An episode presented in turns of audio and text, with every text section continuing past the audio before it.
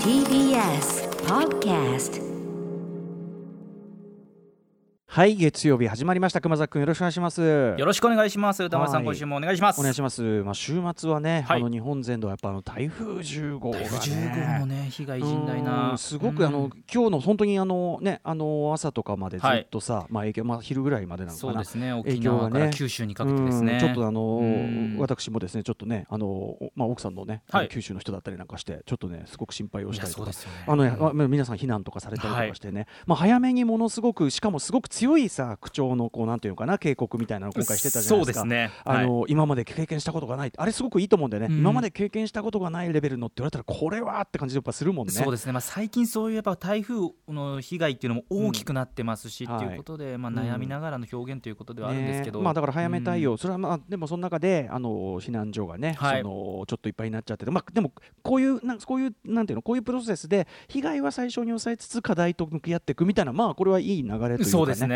ううん。ん、こんじゃまあ、もちろんね現地の方はなかなか大変だと思うし、あの実際のところあの例えば家どのぐらい壊れてとか浸水被害とかまだ多分全貌が分かりきってないところそうですね。まだまだはい。当然あると思いますんでね。から分かってくることだとは思いますが、ちょっとあの避難されたりちょっとね、はい。被害に遭われた方、えー、とお見舞い申し上げますといったところでございます。はい。はい、えーそんな中熊崎君は熊崎君でお仕事に忙しく、そうですね、うんとあるちょっと仕事が広がってきた話なんかもね。そうなんですよ。この番組を通じて順調に広がってきた話。はいありがたい話ですね、えー私もなんかちょっといろいろですねお伝えしたいことがあったりしますので、早速始めたいと思います。アフターシックスジャンクション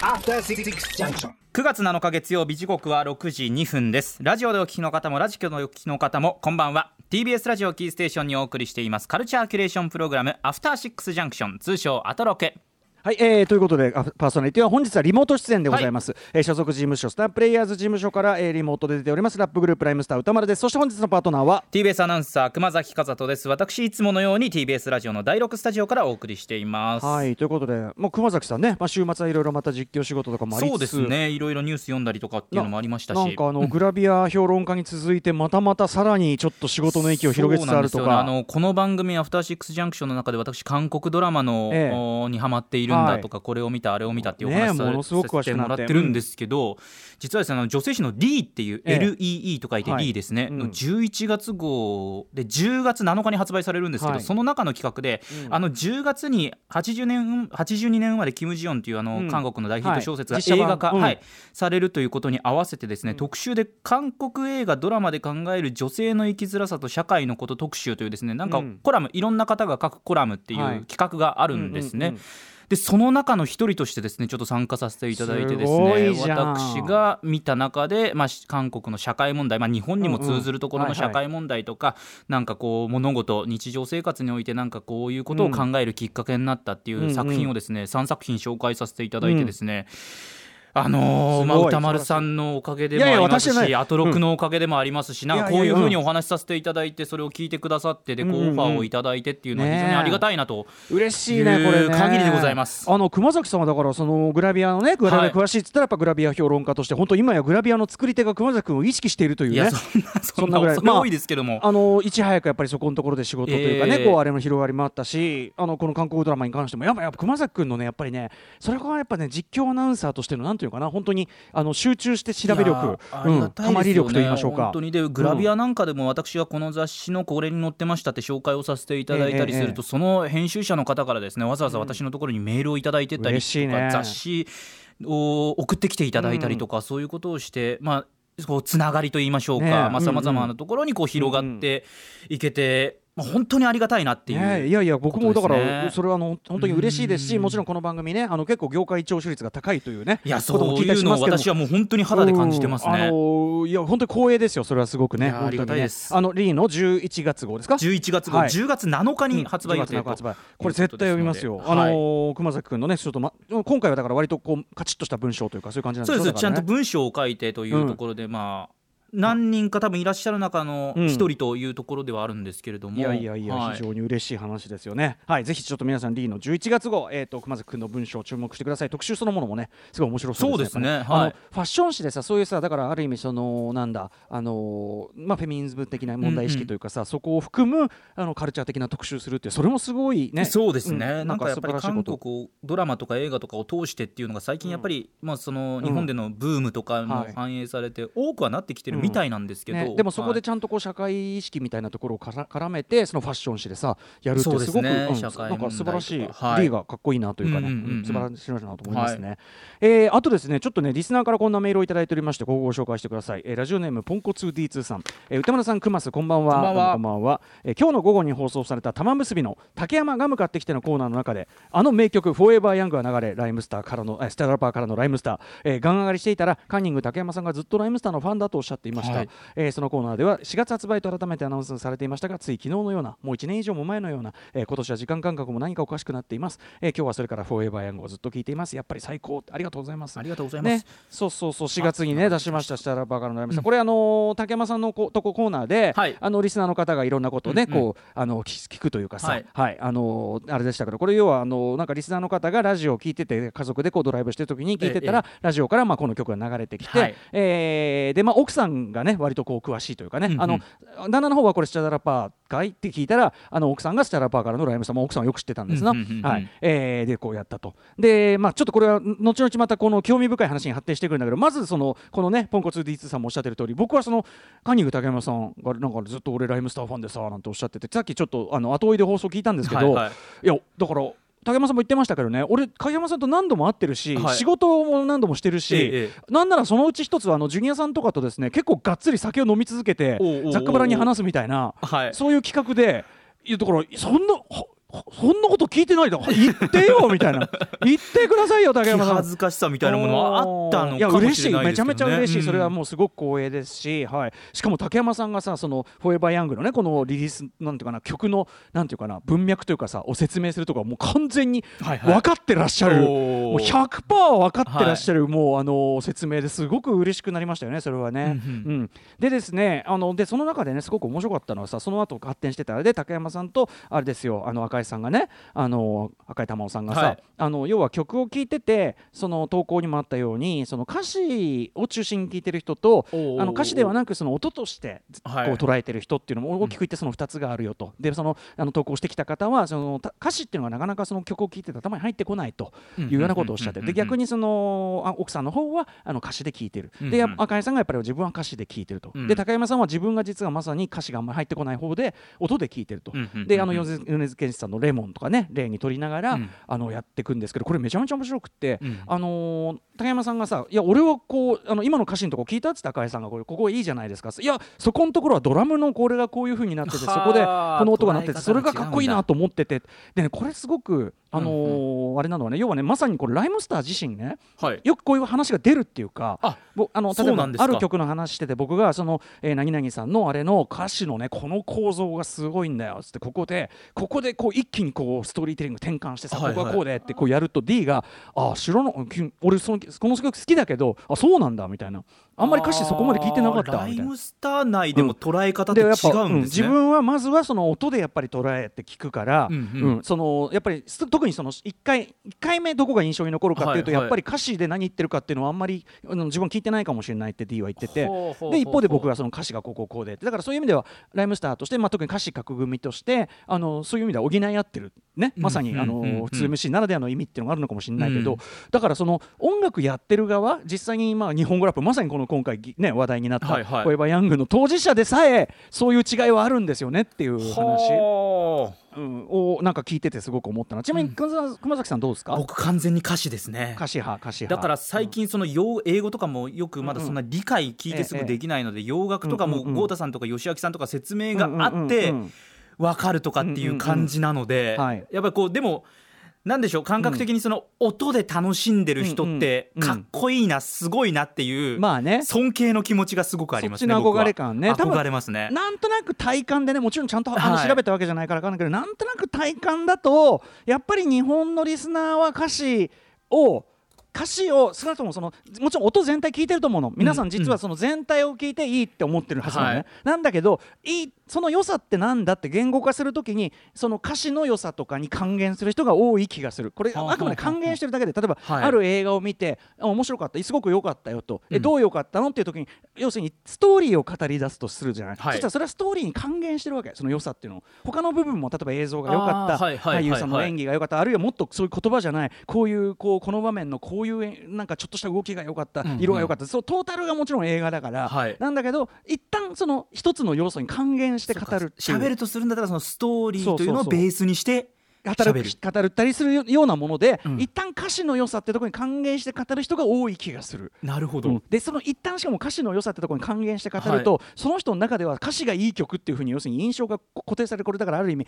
あの評論というものがもねととかなんか言葉が持つ力でありこうさされるというか規定してしまうわけですよ。なるほど。だからそのあのその自分はこの曲はここがいいと思ったんだってこう自己規定しちゃうから、うんうん。でも本当は全体の音聞いてるかもしれないのにねっていうことが本当はあるんだけどね。はあ。だからで、えー、とその音の音派の人に関して言うならば、まあ、あの赤井さんも途中でおっしゃってましたけど、まあ、洋楽ね例えばえーあの外国の外国で歌われた曲とかはまずは音で聴いてかっこいいとか思うけどこれはやっぱ感心しちゃったのは赤井さんはでいいなと思ったらやっぱり何を歌ってるかすごく知りたくなるって言ってて、うんうんうんうん。あこれはさすがだなというかね。やっぱりアナウンサーという爪もあるのかな、ちゃんと調べてっていう。でやっぱさ日本の、まあ、今だいぶ話変わってきてるかもしれないけど日本のそのいわゆる洋楽リスナー外国語圏の音楽を好んで聴く人って実はだからその言葉の意味が分かんなくてもトータルで雰囲気で楽しんでますっていう主張態度がまあ割とデフォで続いてきたわけですよ。そうですよね日本。うんででまあ例えばねそのあの先ほどの玉結びのコーナーの中でも町山さんの言葉として町山智博さんの言葉であのいや例えば英語圏の人も実は英語の圏の歌詞の意味をちゃんとちゃんと理解しているかっていうとそうじゃないこともありますけどねっていうね、うんうんうんこれもまあ当然ある日本語の歌だってそれは当然あるわ確かにけです。そうですね。うんなんだけどその日本語のその洋楽リスナーっていうのはまあ割とそういう雰囲気で聞くのに慣れててですごくねその、えっと、日本語ラップっていうのを僕らがそのまあなんて言うかな？広めていくというかね確立しはい。て広める活動をまあ30年間やってきてるじゃないですか。でその時にいわゆるそうだな90年代半ばにまあ日本語ラップすごくブームが起きて、はい。あのまあ小さいシーンでしたけどね。すごくわーってこう若者の間に広がってそのちょっと前まではすごくよく言われてたの要はクラブとかディスコとか普段は英語圏の曲がまあ多くかかって、はい。で言葉が分かんないままにみんな雰囲気で踊ってる人が多い場で、うん。うん。例えば日本語ラップを、まあえー、と当時は音源なんかあんまり出せなかったね、まあ、ライブとかやったりすると、はい。でねそうするとねやっぱりねすごく言われたのがあの意味が分かると足が止まるから嫌だってことをよく言われたの。へそういうものそうそうそうなんですか？だからやっぱりその何を言ってるのかってところに引っ張られちゃって音楽として純粋に楽しめなくなってしまうから嫌だとか、まあ、ダンスミュージックだったら確かにその無心で遊びたいと思ってるのにそこにでも実際ねそういう人がわーって踊ってる曲の中にはすごくメッセージ性が強い曲も英語の歌詞であったりはするんだけど、はい。そうだからやっぱそのああなるほどなっていうかね、まあ、その気持ちとしては一理あると、ただその僕はその持論としては例えばラップミュージックなんていうのはあのもちろん音楽でも踊るけど、頭でも踊るっていうのかな。その意味でも踊るっていうのかな。解釈をして理解をして。そうそう理解もするしあとその言葉そのもののなんていうの？リズムでそのその言語のやっぱりその母語であるからこそのそのリズムの乗せ方のうまさみたいなところに心がおうまいねうまいね、うまいねイエーイみたいな、まあ、それがまあパンチラインという効果だったりするんだけど、だからなんかね本当はだから体も踊る心も踊るというかね、頭も踊るみたいな、うん。というのがまあその例えばライムスターとしてやろうとしている日本語ラップの特にライムスターはそうなんだけど、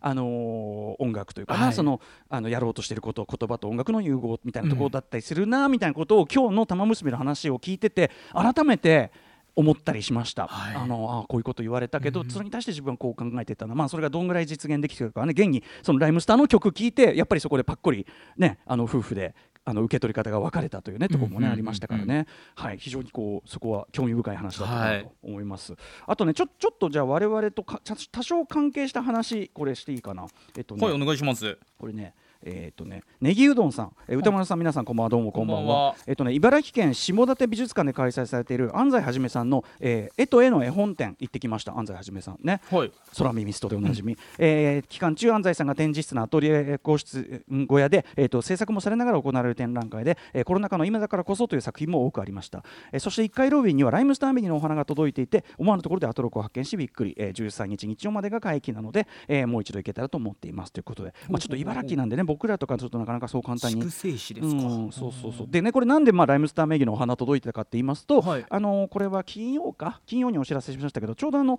えっと、岡村康之さらにライムスターねコラボレーション曲ありましたけど、それのコラボレーション T シャツがちょうど出てマフマクガフィン T シャツというのが販売されまして、そのデザインを安西はじめさんが担当していただいて、ははい。いあのい非常にこう凝ったデザインっていうか安西さんっていうとねあのあのなんだちょっとこう緩い感じのさ、あのゆるゆるキャラっていうのかな、なんかその、あとあの近田さんのさあの文春の連載のあの挿絵とかああいうイメージかもしれないけど、はいはいはい。今回は割ときっちりそのデザインされてて、まあライムスターと岡村康之さんのこうなんていうか顔が織り込まれた絵柄にそのマクガフィンというその曲にまつわるさまざまなキーワードがまあまあ僕僕全体に俺っぽいシルエットの人の中にこう入ってる。めちゃめちゃおしゃれな T シャツなんで、はい。えーピンクプリントとブランクプリントね2色展開でございましてそれぞれ、えっとライムスターのホームページえー岡村康之さんのホームページから買えるようになっております、えー価格4950円。ちょっとすいません。宣伝に着地してしまいました。が宣伝といえばもう一つえっと、この間、えっと、先週かな？あのお知らせしました。9月30日に発売されるライムスターの、えっと、47億円ツアーの、えっと、ルライブブルーレイ DVD、えっとはい。こちらが、えっと、発売されるとお知らせしたんですけど、えっと、なんかね特別特典映像の内容みたいなのがそのホームページの方に発表になって、えっと、DVD のダイジェスト映像も、えっと、公式ホームページで見られるということなんで、まあ、どんな内容なのかっていうのはちょっとこちらでちょっと多分ねこれそれこそこれ聞いてる方はさほらあの普段 TBS ラジオ聞いててもなかなかね僕のそういう音楽活動のところねあの見てないとかさ想像つかない人もいっぱいいると思うんで。そうですねいらっしゃるかもしれないですね。あのめちゃめちゃ47道県回ってめちゃめちゃ偉いんですよ。去年ね。このいや本当にお疲れ様でしたと僕は何度でも言わせていただきますが 毎週ね月金オンエア終わって土日行って。ちょっとねそのあのライブの、えー、と DVD が9月30日に出るんですがそちらの、えー、とダイジェスト映像とか特典映像こんなのがつきますよみたいなのもですねもう告知が出てるようなのでそちらも、えー、とよろしくお願いします。と、はい。すみませんちょっと私のお知らせも混ざってしまいましたがとにかくちょっとそのあの音が先か歌が先かじゃないけど。ね、だから意外とそのご夫婦でもそういうの分かれたりするとこあるみたいだから、ね。ちょっとぜひ熊崎君も奥様とかね。そうですね。話したことないですけどどっちなんですかね、奥さんと。意外と同じ曲の話しててもそういうことってあり得るから。そうか同じ曲聴いてても聴き方っていうのは人によって違うし。そでなんかなんかさその中でさユーミンさんの中央フリーウェイの話が出てて、はいはいはい。中央フリーウェイの歌ってことは分かるけどそのそこから先どういうことを歌ってるのか分かんないっつってでもそれは俺ねこう思わずこうツツッコミでいやあれはあの中央フリーウェイを気持ちよく走っているってこと以外はあんまり歌ってないからそれはし それはしょうがないです竹山さんみたいな他にもっとねあのストーリー性が高い曲とか、うん。それこそもっとペシミスティックな展開のあのニュアンスが入る曲もユーミンさんあるけど中央フリーウェイはドライブして楽しい夢みたいみたいなとこだけ基本それだけだから、まあ、情景描写がねすごく面白かったりしますけど、フリーウェイじゃないだろうっていうツッコミもあったりしますけどもえ 確かに。えーそういうツッコミは昔から定番のツッコミでございましてとかね、はいそういうのもあります。ちょっと竹山さんちょっとぜひ 次お会いした時は 照れずに照れずにカミングアウトしていただければ。いや本当にそれはあのなんかお話もろもろ嬉しい限りでございました。じゃあちょっと早速ですが、えー、とメイン紹介いってみましょうかね。はい。はい6時半からのカルチャートークでは DVD やブルーレイに詳しい映画ライターの飯塚克美さんにおすすめの映画ソフトを紹介していただきます。はい。えーそしてシーガのミュージックゾーンライブダイレクトは、えー世界各国ビッグフェスでの DJ アクトのほかさまざまなエンターテインメント界を股にかける音楽プロデューサーケイスケさんが番組初登場です。さらに7時40分頃からはミニ四駆のアプリミニ四駆超速グランプリとのコラボレーション企画アトロクミニ四駆部極めろ超速グランプリをお送りしますそして8時からは特集コーナービヨンドザカルチャー今夜はこちら。将棋に疎い成金ラッパー歌丸。藤井聡太さんの倍以上も年上なのに情けないぞ。せめて今から将棋漫画に詳しくなって将棋ブームを先手必勝せよ特集。